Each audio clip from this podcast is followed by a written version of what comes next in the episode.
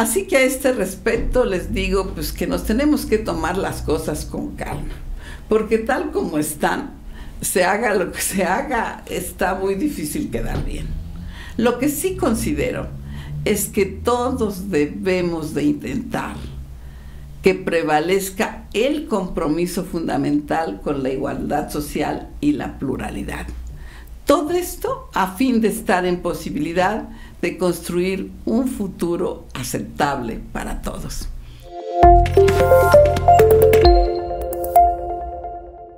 ¿Cómo les va, amigas, amigos de Querétaro de verdad? Pues vamos a hacer un comentario de las consecuencias que deja para el 24 la elección del pasado domingo en, los, en el Estado de México y en Coahuila.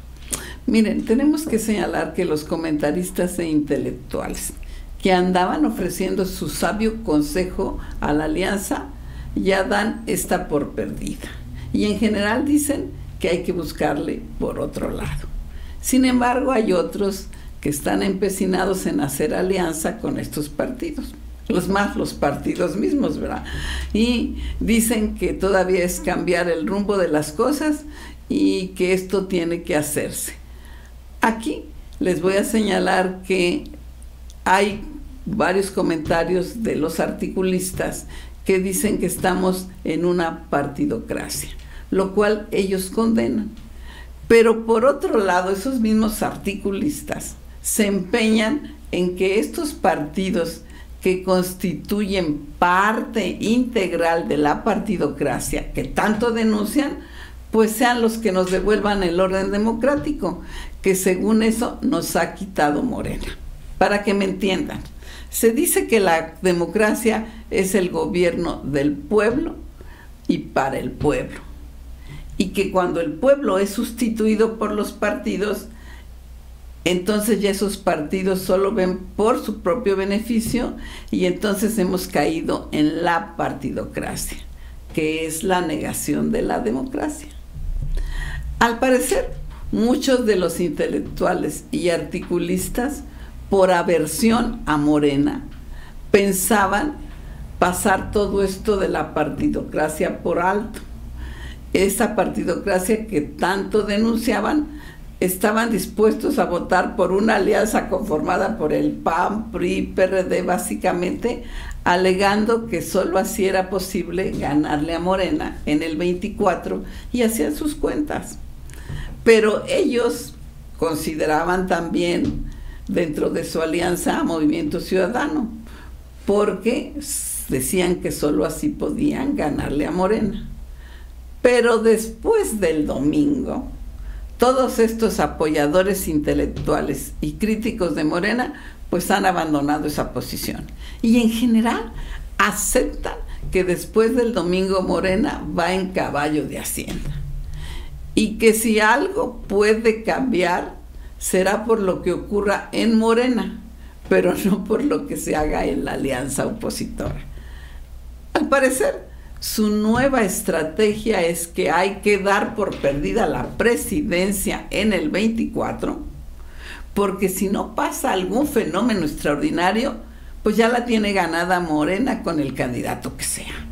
Y dicen que hay que enfocarse en la conformación del Congreso que será lo más importante del 24, cómo quede la composición en la legislatura, es decir, en las dos cámaras, diputados y senadores, y que aunque la campaña presidencial sea la más visible, hay que buscar el modo de que el oficialismo no tenga la mayoría en el Congreso, porque entonces señalan nuestro orden democrático se acaba.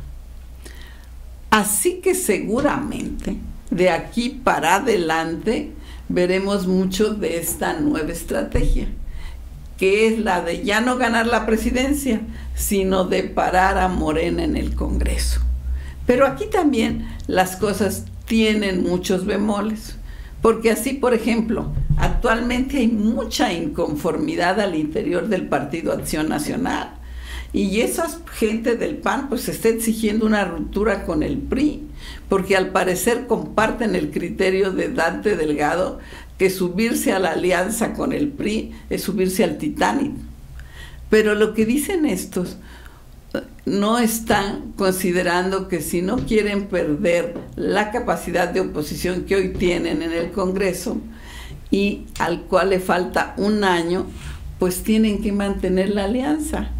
Porque el PRI, si no ven en las filas del PRI una mayor posibilidad, pueden emigrar del PRI a Morena, Y entonces, pues, este, ya la que va a crecer es Morena y no, y no podrán lograr el objetivo que pretenden. Y eso que dijo el señor Alito, de que van a resistir desde Coahuila, pues nadie se lo ha tomado en serio, porque solo le quedan ya Coahuila y Durango. Y el Estado de México que perdió, pues era otra cosa. 12 millones de votantes y todos los recursos que manejaba, ya que es uno de los estados más poblados del país. Lo que han perdido los pone en vías de extinción al PRI o de convertirse en un partido de esos que se ofrecen al mejor postor. Que la alianza no va, también ya dejó claro, lo dejó claro Dante Delgado, que reiteró que con el PRI no va ni a la esquina y que ellos no le van a tocar los violines en un barco que ya se está yendo a pique, que no se van a subir al Titanic de Va por México. Esto lo ha venido diciendo desde hace mucho tiempo, pero los que querían la alianza decían que era importante ver el panorama completo y que pues Movimiento Ciudadano debía de ir en esa alianza. Pero pues los dirigentes de los otros tres partidos siguen diciendo que van a salir de todos modos ellos adelante y que ya en estos días se van a poner a diseñar su estrategia para tener candidato. Todos los críticos dan la candidatura de la alianza como un asunto fallido, aunque extrañamente todos tienen la esperanza de que se abra una buena gresca en Morena y se les venga abajo. Pero de ahí para el real, pues dan por perdidas las cosas. Eh, Héctor Aguilar Camín al respecto dice en su artículo del martes en el periódico Milenio, dice que la posibilidad de una victoria de la coalición en el 2024 se ve hoy más lejos que hace cinco días, dice. ¿Sí? Dice, ayer Lunes los partidos de la alianza dinamitaron sus puentes, que quien revisa los números de esos partidos y no sus pleitos, verían que solo unidos tendrían alguna posibilidad de ganar en el 24. Como ven, este señor mantiene un rescoldo de esperanza en la alianza. Pero los más, como Silva Herzog, ya se decantaron por la estrategia de que hay que ir por el Congreso. Aunque también reconocen que no está fácil, sobre todo porque la elección presidencial jala la del Congreso. Entonces, si no hay una buena candidatura presidencial, es bastante difícil que se gane el Congreso. Así que a este respecto les digo pues que nos tenemos que tomar las cosas con calma porque tal como están, se haga lo que se haga, está muy difícil quedar bien. Lo que sí considero es que todos debemos de intentar que prevalezca el compromiso fundamental con la igualdad social y la pluralidad. Todo esto a fin de estar en posibilidad de construir un futuro aceptable para todos. Bueno, pues hasta aquí nuestro comentario de hoy. Muchas gracias y hasta la próxima.